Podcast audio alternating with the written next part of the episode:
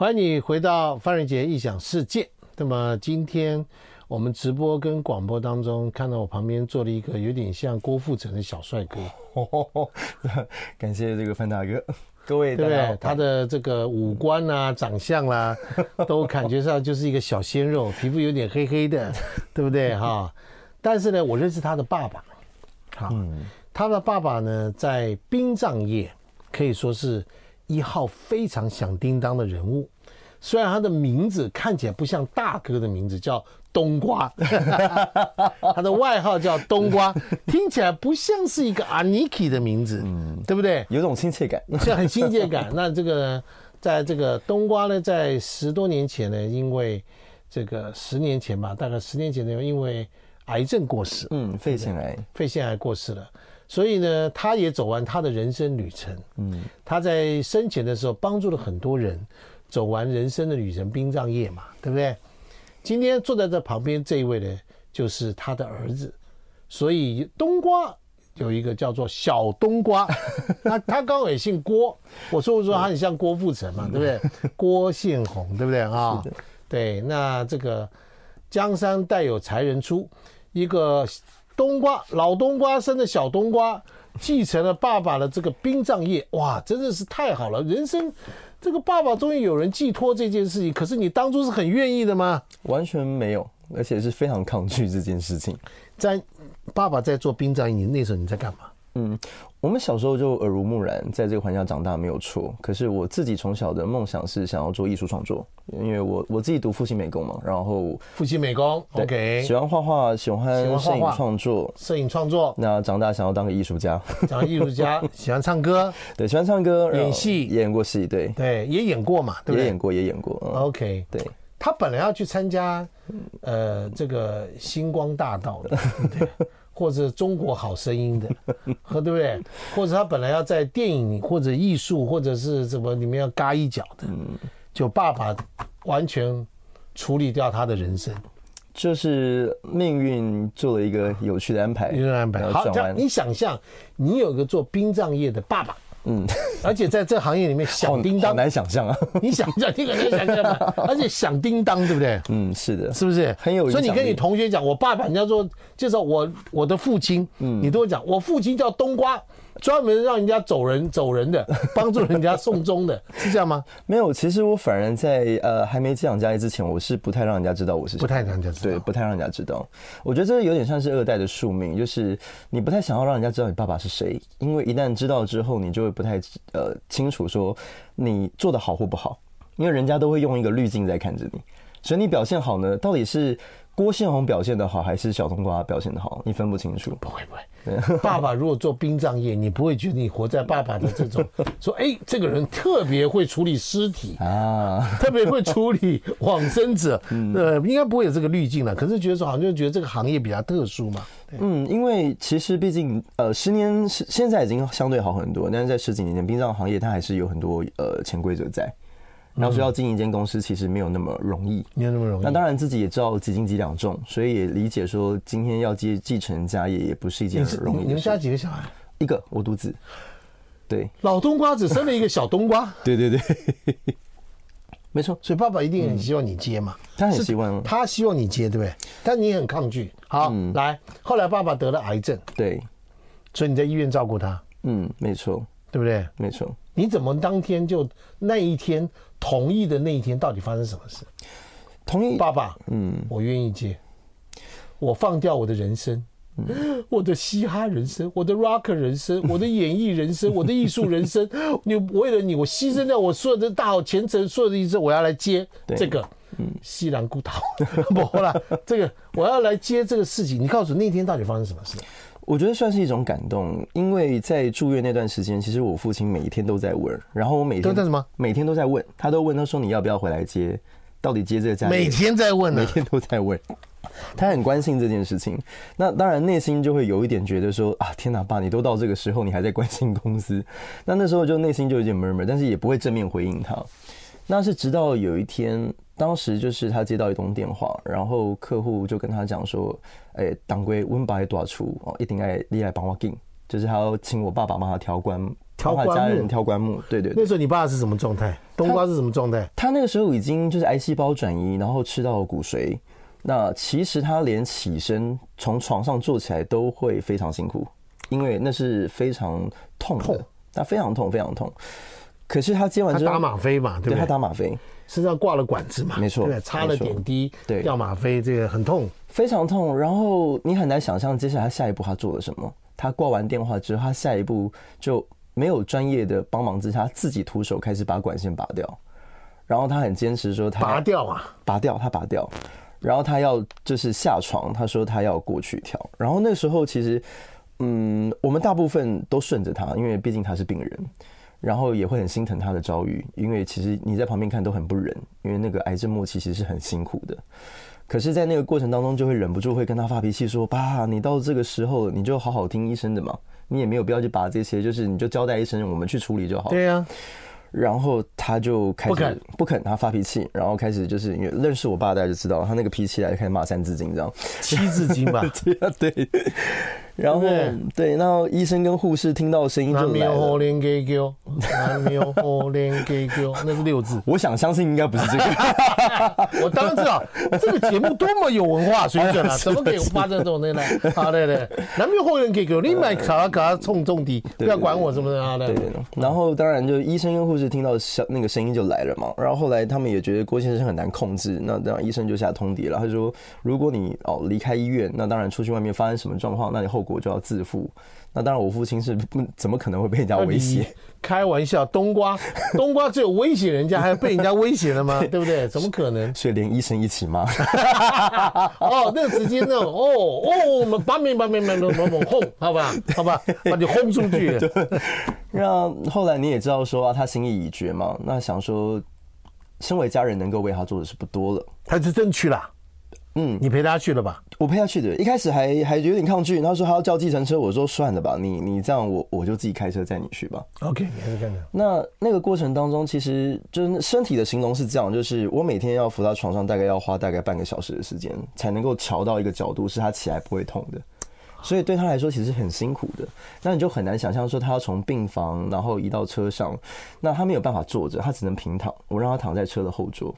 那从台北龙总开到第一宾馆附近的棺木店，大概二十分钟的车程。那一趟路开得像一辈子这么漫长。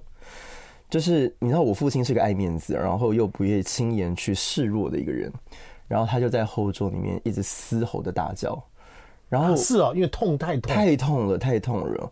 然后我就一边握着方向盘，一边开着车，一边流着泪。哇塞！就是我知道那个是我唯一能够为他做的事。然后当他下了，好不容易到了棺木店下了车，那客户一看到说他身上还穿着医院的衣服，然后手上还挂着医院的吊牌，那个吊手环，然后客户也紧张了，他就说：“哎呀，你怎么不早讲？如果我知道你是这个状态，我就不会叫你来了。”那我父亲居然就云淡风轻的讲，就是说啊，不知道啊，就感冒，怎么会变得这么严重？我也不知道。他那时候生病的事情是刻意封锁的，所以没有人知道。哦，了解了解。对，那那时候他也不敢，也不也忍住，也忍住，也忍住。忍住。那那一天挑挑完棺木那天晚上，我觉得哇，内心有太多的疑问想问他。他在那边停多久？呃，其实也不久，其实挑棺木蛮快的，其实在十几分钟挑完，然后我就原车再把他载回去医院，这样。那医生看到他。再再继续把管子插回去，也只能这样了，也只能这样。OK，对。那那天晚上我就有非常多的疑问，就会问他说：“我说爸，就是你这辈子其实也很辛苦，那你把你的这辈子奉献在事业，奉献在你的服务的客户，甚至你为这件事做了很多的牺牲。”等一下，等一下，嗯，你爸爸平常是怎么教育你的？没有什么教育，其实他陪你时间多吗？不多，不多。不多。他我我上学的时候还在睡觉，然后我晚上睡觉的时候他还在外面工作。所以我们一天，所以你们根本相处的时间很少，很少。我们很少，就是最多最多就是他半夜肚子饿，他会把我挖起来说：“哎、欸，儿子啊，我肚子饿，帮我煮个水饺。”这样。哦，是吗？对。他叫你煮水饺，所以看起来你蛮会煮水饺的。嗯，对，某种程度上也是生活白痴，就是你想要煮水饺能有多难？哎，但对我父亲来讲，真的蛮难的。他煮的水饺都会破掉，没有办法煮好一个完整的水饺，所以半夜都会把被被挖起来。那其实我觉得那也是一个感慨了，就是我们小时候其实在我父亲呃在，而且他就一个儿子。对，你要想他以前在通气，然后我们两个就是相依为命。我们其实那时候到处住。就是因为他那时候在跑路嘛，那带着我们什么地方都住过，我们住过人家的那个隔间，住过仓库，我们住过三温暖。那那个时候其实对我来讲，虽然我们没有一个嗯人家所谓像样的一个家家，但是对我来讲，其实我觉得我很幸福，因为爸爸都在身边，都在身边。然后我爸做什么事情都带着我，对。然后，但是到后来，反而我父亲他赚钱了，然后有了所谓的房子。有了一个人家所谓的家，但是反而你们没有时间相处。对，然后回到家其实就是呃，像个钥匙儿童开在家里面是空荡荡的。其实其实心里也是会觉得心心酸酸的。然后所以我知道那是我父亲的选择。哎，你没有你没有变坏不容易耶。我很幸运，我也只能这么说，对不对？嗯。因为爸爸要讲冬瓜，其实我们大家知道，你网上查得到，冬瓜以前是兄弟，嗯，混过黑道，对。对不对？后来他洗白，是对不对？转了，对对不对？然后转到最殡葬业，对。然后呢，好好的帮大家做了很多事情，嗯、做了很多东西。所以他刚刚讲说他在跑路被通缉，对，就在讲这个事情。是那时候你带着小孩子，对不对？嗯，就带着妈妈呢？妈妈那时候不在，没有，因为那个中中间又有一个转折，就是其实我跟我我母亲跟我父亲他们其实是没有就是正式登记结婚。嗯，那我妈妈生了我之后，她其实想要远离我的父亲，因为我父亲当时还有毒瘾，他毒瘾还没有戒掉。我父亲那时候还吸毒，他没有毒瘾没有戒掉，所以当然我觉得一个正常逻辑的妈妈一定就是会远离，这是一个非常正正确的选择。这样，所以在这个时候，到底小冬瓜怎么会答应这件事情？嗯，我们先休息一下。好，再回来。好，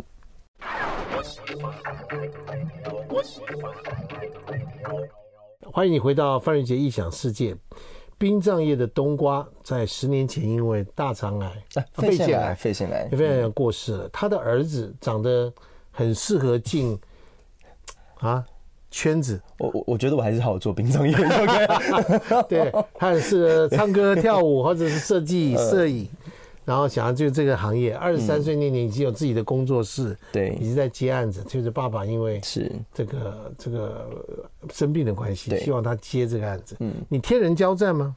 天人交战呢？因为这意味着，如果我答应他我要做这件事情的话，那就终究答应了。他就是要我就是要放弃我原本已经上轨道的工作。这冬瓜很厉害，这样在生命最后一层，直接用亲情绑架了他的儿子，好不好？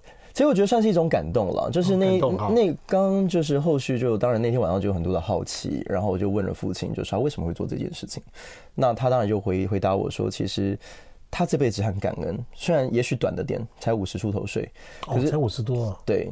但是对他来讲，一个曾经被通缉、有过毒瘾、有过很多不良嗜好、对社会造成麻烦的一个问题人物，在他人生的终点，他能够得到社会各界的认可，然后也让他有机会能够为环境付出贡献。嗯，他觉得他已经没有什么好抱怨的，他觉得他很感恩这一切。那也是因为大家对他的信任跟认可，他才有这一天。所以我就觉得，其实那个时候你会觉得一个人哦有信念，然后活出一个他眼睛会发光的生命，我觉得那很迷人。所以那个时候就整个理智线就断，我就说好吧，算了，你既然那么在意这件事情，那我就告诉他，我就很坦白的讲，我说我今年二十三，那我也知道我不是一个早餐店，是一个葬仪社，它的这个这个复杂性 很高的。他刚刚讲了哦，这不是一个早餐店哦，这是一个葬仪社。对，对于这个领域，你小时候有参与过什么事吗？从小我觉得我呃从小有啊，就是我在我小学的时候就负责就折那个毛巾，从折毛巾开始，然后啊就做家庭代工。我们现在丧礼都是用丝绒袋嘛，以前其实都是毛巾用纸盒装的这样。然后再大一点的时候就开始帮忙整理一些就是命案现场的照片。啊，就因为现在用数位手机，就是发照片给检察官很方便嘛。不好意思，以前都是要照册的，然后而且都是用底片。然后为什么我要去整理呢？就是大人拿那个就是胶卷嘛，然后拿让我去上照相馆洗照片回来，然后就被长辈骂。哎，为什么要骂呢？我就跟你说了一式三份，你怎么只洗一份？所以从此之后，我每次拿那个胶卷，我要去那个照相馆。你要想象那个画面哦，就是传统式的那种洗照片的照相馆，旁边还放什么马克杯啊、家庭相簿啊。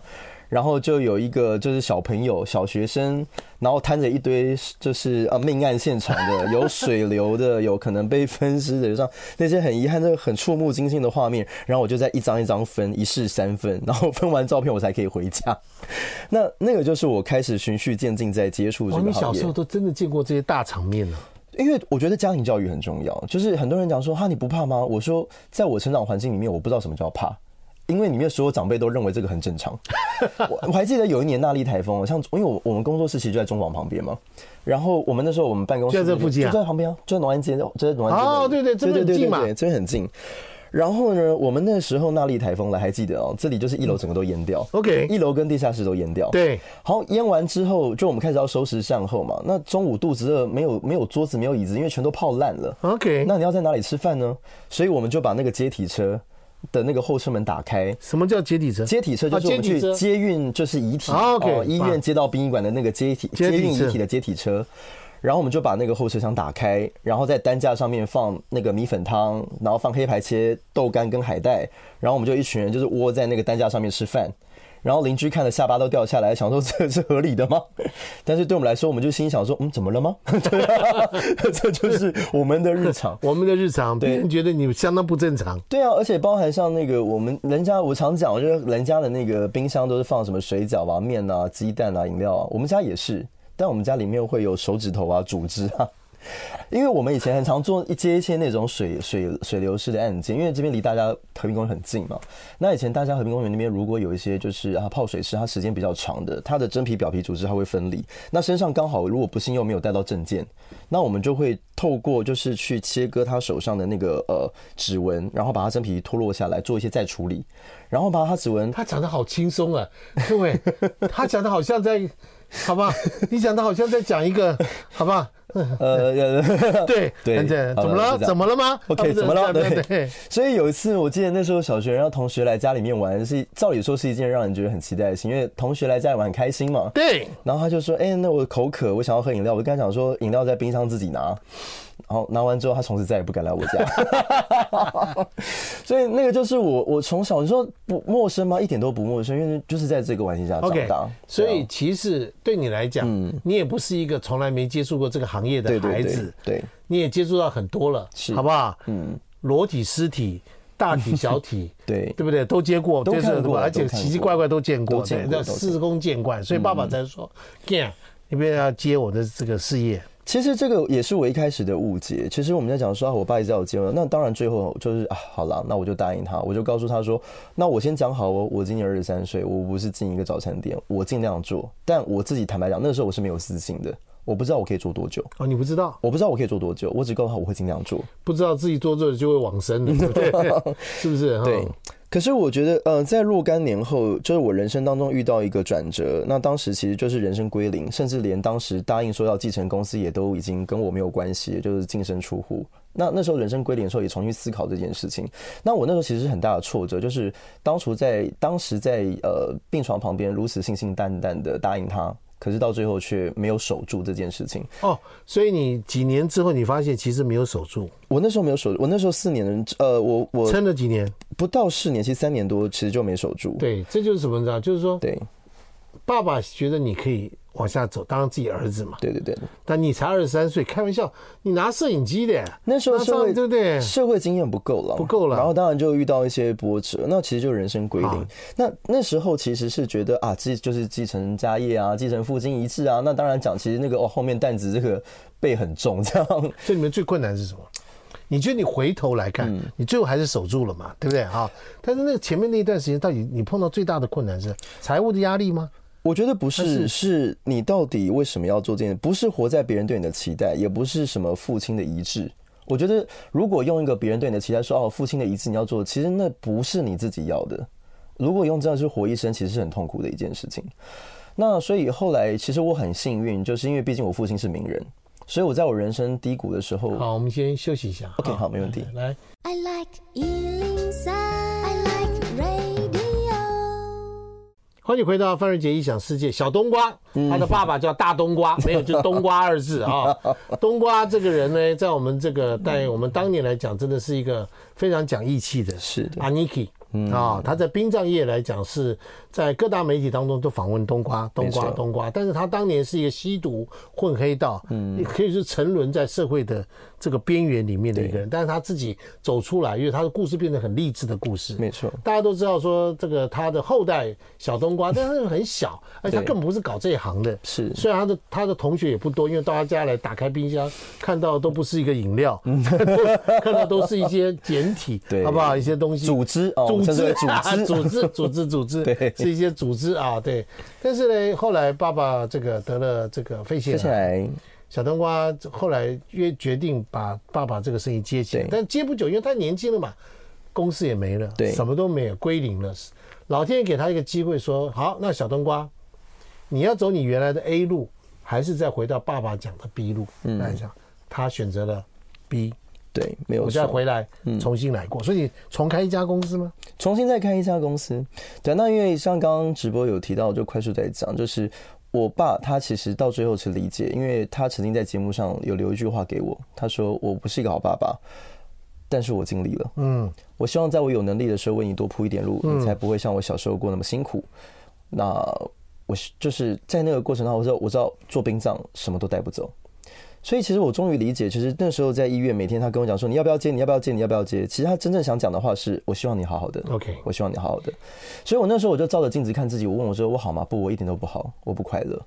然后在那个时候感觉好像一切都是活在别人对我的期待。嗯，因为你是小冬瓜，你就应该要做这件事情啊。是，你是他儿子，不是你接谁接？是对，那我感觉好像我的一切都只是在满足别人对我的要求。就是一个瓜。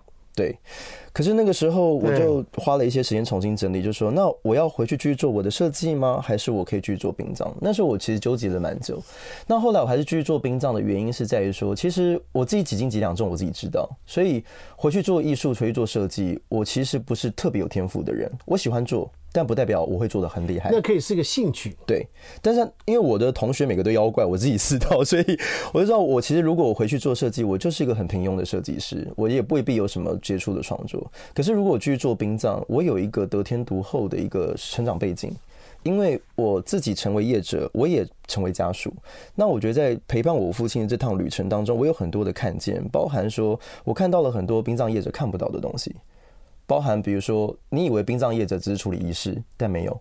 好比说，我在陪伴我父亲最后临终的那个过程，医生告诉我说：“你爸爸不会再好了，我们就等时间。”转头他就走，留下一个空荡荡的病房，只有我跟我爸两个对看。请问你要跟他说什么？我们在这个职业当中，没有人教过我们要说些什么，你能怎么做？不知道。不知道开心吗？也不知道沮丧吗？也不知道。最痛苦的就是躺在床上那个人。对，所以我记得我们那时候住院到第四天还是第五天吧。有一天，我爸终于受不了了，他把我叫到床边来，他就很严肃的告诉我一件事情。他说：“干呀，好，我我也当该你参详这件代志不？”嗯，然后想说哦，我爸要跟我讲一件很认真、很严肃的事情了。接下来他就话锋一转，可以帮我煮一碗水饺吗？没有没有，他这样告诉我，他很认真看着我，他就说：“我拜托你。”卖鬼刚给家塞饼后林北看好不好？哦，今嘛哦，林北破病都在眠床顶，日子过了实在是有够痛苦。我鬼刚看你给家塞饼在面头前行来行去，我实在不知道我后边日子要安怎过。然后我才知道说啊，原来一个病人，即使最后他也希望他能够活得像个人。嗯，然后。若干年后，我们有一天很荣幸就听到赵可师老师讲说，人生最后不外乎就是道谢、道爱、道歉、道别，要让这个人知道我这一生来的是有意义的。然后是在被爱的包环，就是包围之下离开。以前我都没学过，我都不知道。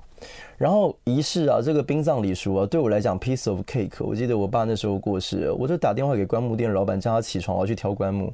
几点要洗澡？几点做 SPA？然后几点这个火化完之后，这个骨灰要拿？这对我来讲小菜一碟。可是你以为这件事情都结束了吗？没有。我父亲他虽然做殡葬业十几年，但他也只懂仪式，他没有写过遗嘱，他没有做过财务规划，他没有做过很完整的这个白纸黑字交代。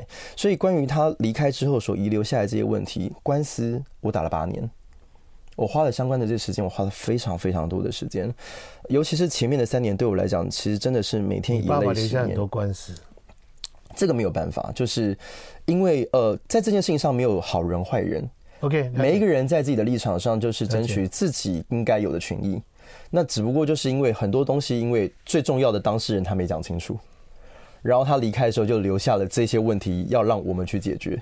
那因为我回来的也晚，那他的真的一些状况我也不是那么清楚。那自然而然一定就会很多的纷争。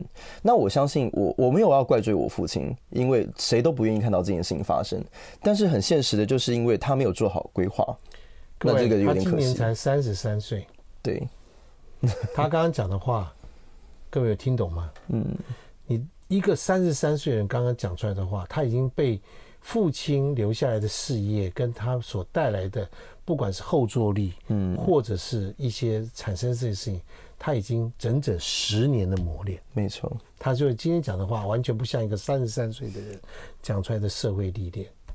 妈妈也后来有在跟你知道这件事吗？母亲没有，因为呃，我父亲跟我父母之间的关系是这样，是我母亲她想要带着我，但是我父亲是等于是用抢的。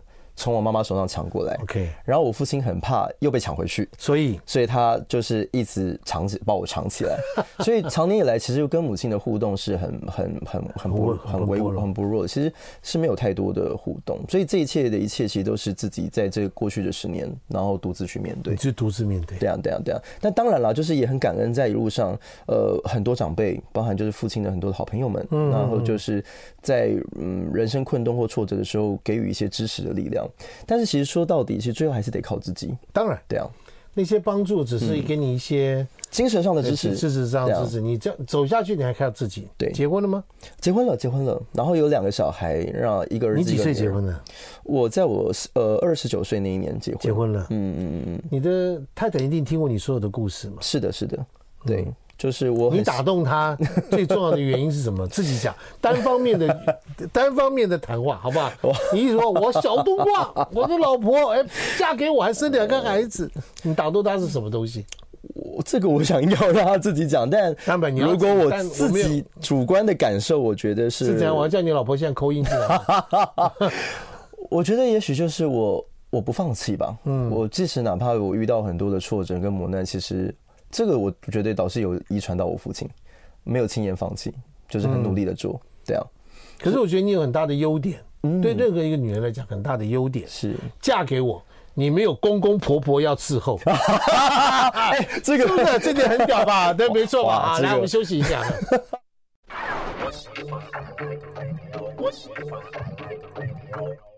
欢迎你回到范仁杰异想世界。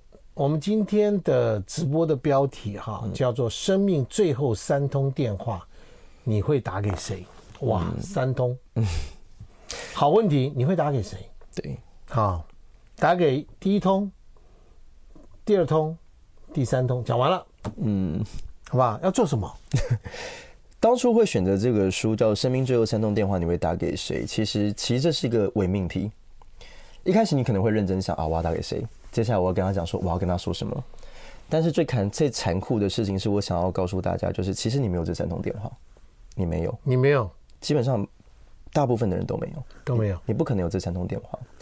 以前小时候我们都会被问一个问题，叫做啊，今天如果世界末日或最后一天，你会做什么？你会说什么？然后年纪小的时候都会有很多的一些想法，我要干嘛什么之类的。可是当长大，然后从事这份行业十年之后，我就会发现，其实真正最好的答案就是，如果到了最后一天，我什么都不用做，我什么都不用说。因为我该说的我都说了，该做的我都做了。我不是个孝顺的孩子，其实，所以我我做了很多伤害我父亲的事情。我离家出走在内，对不对？是啊，然后我跟我父亲扭打成一团，然后 扭打成一团。对啊，然后我跟我父亲吵架，我告诉他说，我根本不稀罕你为我做的这一切，你留赚的钱你自己留着。讲过狠话，狠话哦，这个覆水难收，覆水难收。对，所以呃，其实哪怕到医院最后陪伴的时候，呃，就算很多东西我们讲开了，但是始终那句对不起，我说不出口。那那个对不起说不出口，不是我这个倔强，我觉得我不应该说，而是我好想说，但我很怕他不原谅我。我到最后也是医生，他告诉我说：“向红，你爸爸的状况越来越糟糕，然后他即将要陷入一个很深的睡眠，一旦睡着之后，他就再也醒不来了。然后你有什么话，趁现在。”而那个时候，我才甘愿放下我的恐惧跟懦弱，我跪在我父亲的床边，问他说：“我活了二十三年，我很想知道你到底爱不爱我。”哇！然后我父亲那时候好像突然回过神来说：“我当然爱你，不然我做这些又是为了什么？”然后我才整个泪水哇，整个大崩溃，我哭着请求我父亲的原谅。我告诉他说：“很抱歉，真的对不起，你能不能原谅我？”那我父亲淡淡的他讲，只是说：“啊，没事，那都是爸爸的命。”那我也希望就是你好好的。人生有没有什么遗憾？我父亲最后只留了一句话，他说：“我唯一的遗憾就是来不及看你结婚生孩子。”那这件事情其实那时候觉得没什么，但是过了十年回过头来看，我觉得我何其幸运，老天爷送了我一个非常美好的礼物，他非常宽待我。因为呃，我举个例子，我我曾经有遇过一个案例，就是当时我告别式结束的时候，那对方握着我的手，他说他这辈子都走不出来。那我很好奇，就是到底有什么好走不出来？那当时他就告诉我说，她是她那时候呃，她是个女孩子，年轻的女孩子，然后她上班迟到了。那上班迟到其实被公司扣薪水，心情已经盖北送了。然后她妈妈就跟在屁股后面，就跟他讲说，外面天气冷，你记得要披外套，不然你出去会冷死。好，那有时候长辈又多补一句，就是都用骂人来表示关心。好，你出去列关系细后，然后他就觉得他妈很啰嗦，所以他就随口他就骂了一句说：“妈，你有完没完？你够了没？你很啰嗦，你知道？你很烦。”然后他就上班了。其实他万万都没有想到，他那天下午他妈妈就发生心肌梗塞就走了。就他跟他妈讲的最后一句话，就是我觉得妈你很烦，你很烦，你有完没完？你有完没完？所以我就说我很幸运，就是我还有机会可以跟他忏悔。所以我觉得，嗯，人生没有什么事情是理所当然，也没人生也没有什么道理是你非坚持不可。你知道有句话我很喜欢，叫做“人生处死无大事”。在死亡面前，所有你以为的道理都微不足道，其他都擦伤嘛？其实他都擦伤了，那其实都微不足道。所以就是你，当然你可以有你的信念，但是如果在你真正所爱的的人面前，其实。没有什么好计较的。嗯，那这个讲漂亮话我很会。有时候你知道，在出去那个这个出去告别式之前呢，还是会跟太太吵架。你知道，跟太太总是有很多东西可以吵，你知道。然后有时候吵就说啊，天哪，我觉得这个婚姻走不下去啊，我觉得没有办法了什么。然后就主持场告别式的时候，又看到啊一对夫妻，太太走了，然后先生流下两滴眼泪，然后很不舍得送他最后一程，然后回过来想想自己。早上跟我太太吵的那个到底什么破事？然后就觉得啊，人生其实没什么好计较的。真的啊，嗯，对啊，就是我不是神，我是人，我们都会有脾气，我们都有七情六欲。那这个我觉得无所谓。但回到生活，我觉得有时候哎，不用看那么严肃，对啊，笑一笑。人生其实没有你想象那么长。那有一个懂你的人、爱你的人在你身边陪伴，我觉得那就够了。那嗯，其实那个小冬瓜哈，嗯，他呢。开了一个一个叫做单程旅行社，旅行社对，什他他认为殡葬业是一个旅行社，对对不对？然后呢，他还做了一个行李箱啊，叫单程行李箱，行李箱呀。那这个是什么东西呢？为什么你觉得这个殡葬业是个旅行社？叫单程？因为现在的呃社会环境观念越来越多元，同一个家庭可能会遇到完全不同的价值观、不同的信仰，然后也没有所谓的标准答案。然后，所以我常在开玩笑说，旅行社就是这样。你要去日本、去美国，你在中南美洲，关我什么事？就是那是你的选择。对，身为一个旅行社，我的使命就是让你舒舒服服的把这个旅程给走好。那我觉得放在今时今日的台湾社会，我觉得每个人都会有自己的答案，每个家庭有都有自己的答案，他不一定要墨守成规，说一定要传统才是对的。没，我觉得没有这种事。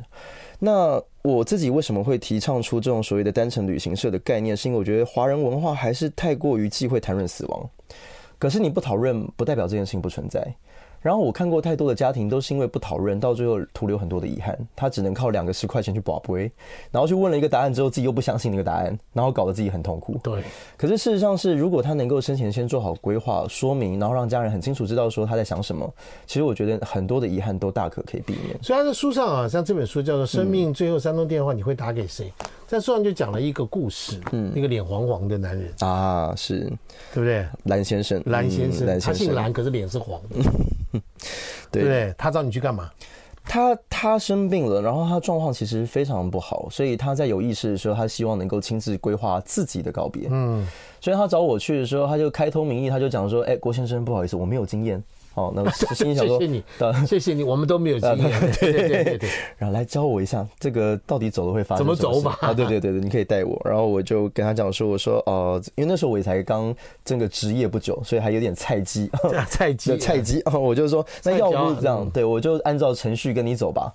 好吧。第一件事情我就说啊，我们这个先这个盖一个往生被，好，帮你念佛机。什么叫做往生背呢？来来来，我们先休息一下哈，念佛机往生被。好来，I like 103, I like radio。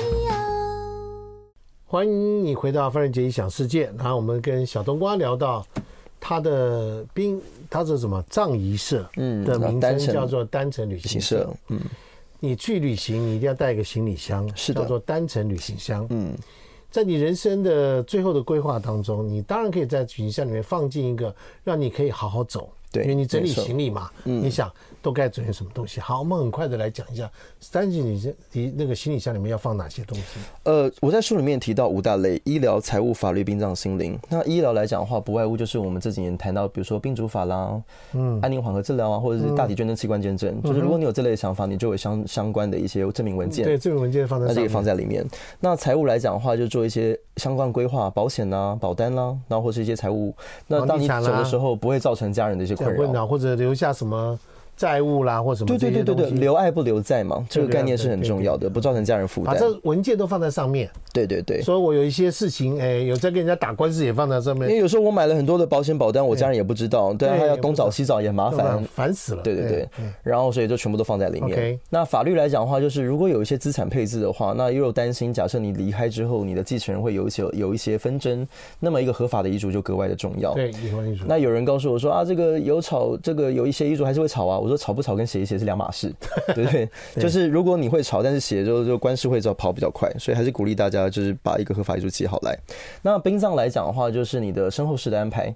你要传统也可以，你要现代也可以，但重点是你要先讲清楚。对，你要你要什么方法？什么什么海葬、树葬、鸟葬？对对对，什么葬都可以，对不对？那你要是要低调的一切从简，还是你要风光大葬？你好歹要讲清楚。对对对对，对。那有很多的细节，包含比如说你遗照要哪一张，你的衣服要穿哪一套，最好都放在里面。对对对，然后不要到时候你最后人家帮你挑，嗯，然后你自己那个头七回来的时候看了以后 又不满意，超不爽的。对对，有一次有个很很特别的，就是有个年轻的女孩，当然很遗憾了，就年轻的生命离开。然后要挑遗照，因为台湾挑很贵，因为我们上礼拜一个多礼拜，过世第二天就要挑遗照了，因为灵堂就要立了嘛。然后就说，哎，要帮妹妹挑个遗照，她爸爸就一边哭一边难过，拿起手机说，哎，这张照片可以，可不可以这样子？然后我就很认真的看着他爸爸说，没关系，我们慢慢来。然后我心里想说，如果你挑这一张，你女儿应该死不瞑目。为什么他挑这么东？没有，就是他挑了他妈那个他女儿，就是跟他们一起聚餐吃饭的照片，但是那个拍的不好看。哎呀，好，给我懂。所以就说，哎，如果假设你这个是平常会上传 IG 啊，这个拍一百张然后选一张的那种，就麻烦先把照片先。我现在有 AI 可以帮忙，你知道吗？可以修图，也是一个方式，对不对？哈，对。现在来，再来还有什么？最后心灵的话就是爱。就是你要留一个亲密的家书给你的家人，然后告诉他们，就是你为什么要做这件事情。对我来说，其实我会有这样的起心动念，就是因为我父亲他的离开对我造成了一些变化、冲击，发生了一些折磨。所以当我后来我结婚有小孩的时候，我就不希望一样的事情发生在他们身上。所以我用的这个行李箱，我是真的用一个行李箱装，因为我本人很喜欢又爱漂亮，所以我包含我连我的寿衣都准备好了哦，全套无印良品含棉的，然后我就放在里面。所以我连我不会改变吧？哈，呃，我会看心情啊，会像。看状况，看状况。每隔一段时间都会调整的，这你放心哦。每个，然后我就放在家里面的角落。那我的目标就是，它像地震包、待产包一样。如果有一天我不幸先离开了，那么我太太就很从容的把这个行李箱拿出来用。对啊，他一边哭，然后一边拿出来用，他不用再去烦恼要去哪哪里东找西翻，不用，通通标准 SOP 都放在这里面了。没错，没错。我今天我们要 谢谢小 小冬瓜，我觉得他可能以他这种爱漂亮又移移花的个性，非常移花的。对，然后呢，他真的将来可能会发展一个叫兽衣的名牌啊，对对，这是蛮有概概率的哦。对啊，台湾的兽衣现在都没有什么，就是你穿的哪一套衣服离开，对不对？我先帮你先挑好，对，所以。我很庆幸，就这次出版社真的很帮忙了，所以他除了原本书，他也附赠了一个笔记本，然后我们其实里面列了一些代办清单，就是如果按照里面的一些指，就是一些项目，那你可以慢慢去做填写，也许你会对于你自己最后一里路的安排会更清晰。嗯嗯，什么时候开始写这个笔记本？呃，我觉得只要你意识到你的离开会造成身边的困扰，你就可以开始写了，跟年纪无关。对，你开始有一些合约啦，在那哪一家公司股东啦，有一些有的没有的事情的时候，而且坦白讲，不一定跟很有钱有关。其实就算有些，比如说高中生，他只有很多收藏品，包括他有很多衣物啊，或者一些什么有的没有的，其实我觉得那也可以先做好规划，否则其实你的家人我很多朝服，对不对？对对，我很多球鞋不可以动。哇，那个专业是不是就是这样子？开玩笑，还有游戏卡。对啊，游戏卡。哎，我有个客户，他有时候啊，这个游戏卡小朋友玩的东西，就把它准备要丢掉。我看说修多妈得，修多妈得，这一张外面卖可以卖五万。对，对不对？他说就得烧给他，对，对不对？先做好规划总是重要的。对对，做好规划。来，我们今天谢谢那个三十三岁的男生，二十三岁因为爸爸的关系放弃他的人生，放弃他原来事业，但是上帝又给他另外一个选择，但是他还终究还是回到这个殡葬业，而且他用他不同的方法做了一个单程旅行社。我们人生当中有很多人是这样，我还其实还今天很想问你生前告别式这件事情的一些意义，但时间不够了，我们祝大家周末愉快，嗯，好不好？